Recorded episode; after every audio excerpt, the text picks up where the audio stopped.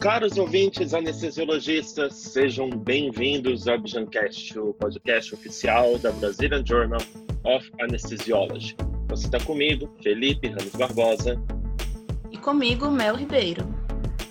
Lembrando que você pode seguir o nosso podcast. Se você clicar em assinar, se você escuta a gente pelo Apple Podcasts, ou seguir, se você escuta a gente pelo Spotify, toda vez que a gente publicar um programa, você vai receber uma notificação.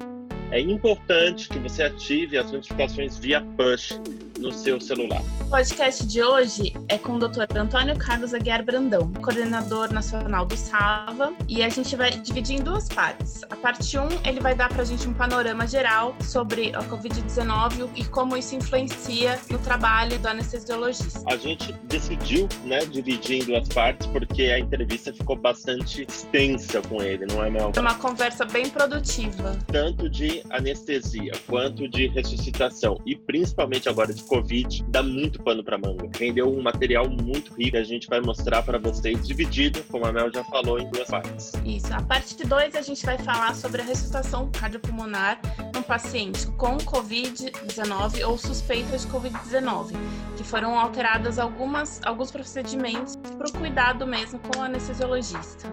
É, e você vai poder ouvir tudo sobre isso a seguir. É só você abrir o próximo programa que a gente já disponibilizou também. Vamos agora à parte 1 do nosso podcast, falando sobre o anestesiologista e a Covid-19.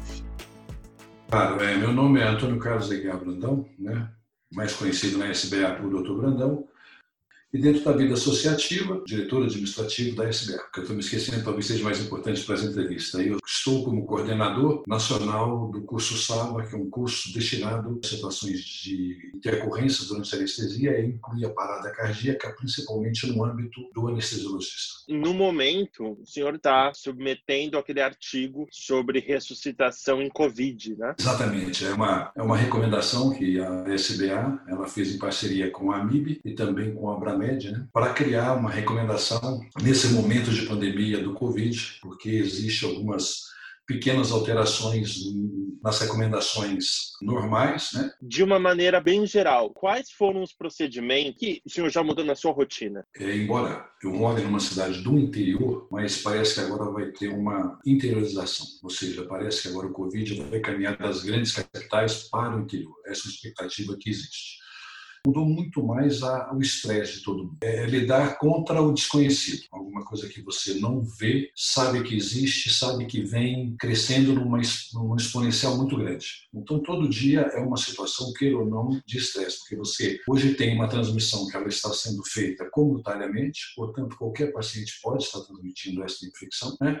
Então, você sempre tem que estar com o pé atrás, sempre preparado. Então, o que eu mais observo no dia de hoje é a preocupação do profissional em estar preparado para lidar com situações adversas como essa. Os números eles são bastante, vamos dizer assim, positivos em mostrar o que está acontecendo. Né? A gente tem países de primeiro mundo é, acometido, como é o caso dos Estados Unidos, Itália, Espanha, França, vai, onde o número de acometidos é alto e a mortalidade é altíssima. O grande problema desse vírus é a velocidade com que ele se instala e, se não tiver preparado, ele acaba superando a capacidade de atendimento médico dos serviços que existem. Então, isso coloca em colapso o nosso atendimento médico. Isso, então, começa a colocar numa situação que muitas vezes a gente fala que é a situação de Sofia. Você vai ter que determinar quem vai viver, quem vai morrer. Uhum. O médico não está acostumado a, fazer esse tipo de atendimento de escolha. Ele quer sempre salvar vidas. Ele não quer colocar ninguém sob risco. Então, isso foge, inclusive, da premissa dele quando ele fez seu juramento. É uma situação muito difícil, muito estressante, sem dúvida nenhuma. E tudo isso preservando também a própria vida, né? Porque como ele se alastra assim tão fácil, você tem que se proteger antes de poder proteger o, o paciente. Esse é o grande problema. A gente sabe que não só no Brasil, mas no mundo inteiro existe uma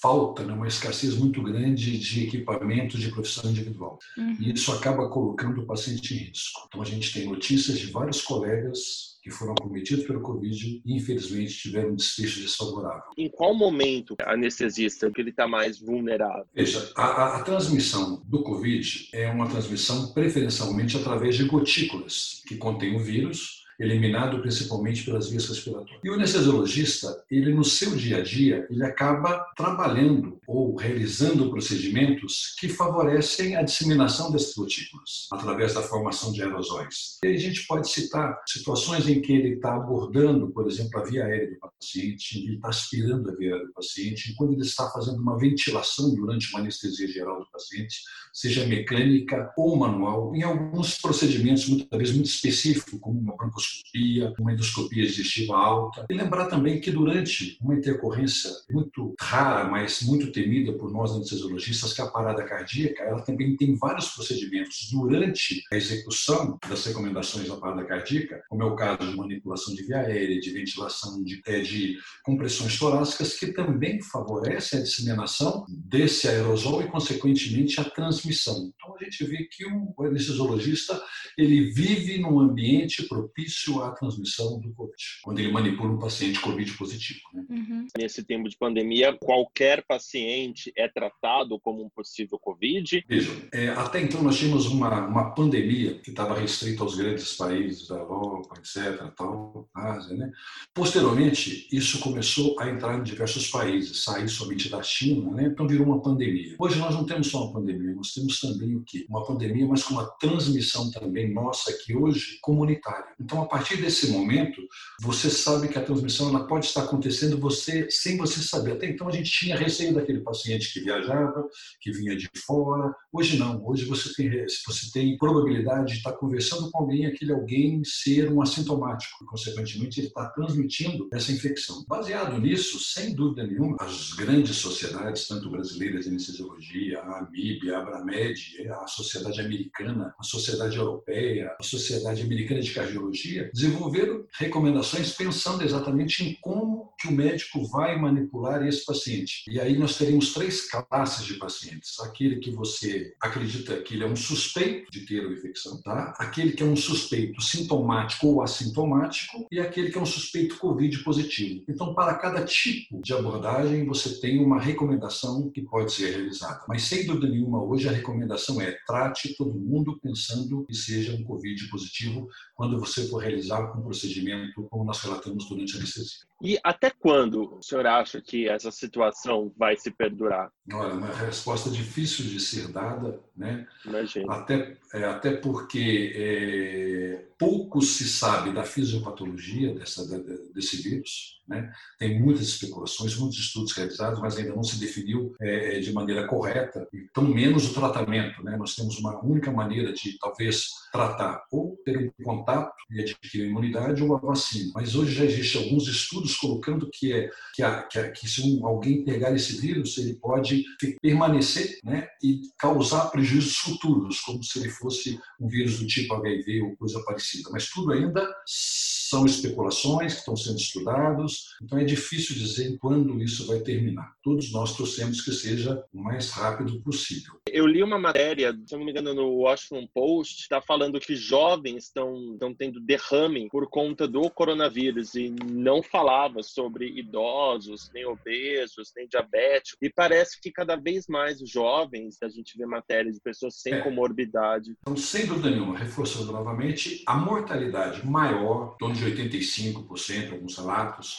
né, nessa faixa dos pacientes de infecção por Covid são relacionadas a pacientes fatores de risco. Quais são os fatores de risco? Idosos, portadores de hipertensão, como eu falei, diabetes, paciente obeso e assim vai. Agora, nós estamos vendo uma situação muito frequente, não muito frequente, mas que frequentemente está aparecendo, né, que é o indivíduo jovem, que está acabando também tendo um desfecho desfavorável com uhum. óbito. Né? E aí tem, tem, vários estudos até que estão sendo tentando explicar isso. Recentemente também um estudo mostra que talvez exista um fator genético relacionado, um fator genético relacionado à imunidade desse paciente. E isso seria um paciente de risco, embora não se saiba que geneticamente você não tem esse, esse diagnóstico. Então tem até um grupo de estudos né, que está fazendo exatamente um trabalho pacientes jovens sem comorbidades que vêm a falecer do Covid documentado estão sendo estudados do ponto de vista genético para ver se de fato tem alguma alteração relacionada. Outras vezes também é colocado naquela situação que eu acabei de falar para vocês. Nós estamos lidando com um paciente, vamos reanimar um paciente, é um paciente de uma carga viral muito grande e talvez a carga viral pode ser também um fator que leve a uma contaminação mais grave num paciente teoricamente sadio. Isso okay? não pode estar relacionado ao fato do jovem achar que ele não é grupo de risco e se expor mais ao vírus do que aí aumenta Bem, a quantidade de jovens também, porque o que, que vai dar segurança para ele? É que nós falamos, é o uso de EPI de maneira adequada para diminuir ou impedir a contaminação com uma quantidade ou uma carga muito grande do vírus. E o jovem, normalmente, ele, se, ele consegue, é, a grande maioria dos jovens consegue tranquilamente ter, vamos dizer, a contaminação e não ter uma manifestação clínica tão importante. E aí que eu falei, se é uma carga viral muito alta, ou se existe alguma alteração genética, embora não se saiba, mas é isso que está se cogitando ultimamente, talvez isso possa produzir um desfecho diferente do que se esperava nos pacientes jovens. Gostou desse programa? Se tem alguma crítica, elogio, sugestão, principalmente agora sobre o Covid-19, pode falar com a gente pelas nossas redes sociais, no Instagram e no Twitter, busque por arroba No Facebook e no LinkedIn, procure Brazilian Journal of Anesthesiology. Obrigada por, por ouvir, estamos abertos a novas sugestões. Sim, a gente está aberto, envie. Muito obrigado por acompanhar até aqui o sexto episódio, parte 1 do Objancast. Até o próximo até programa. Próximo.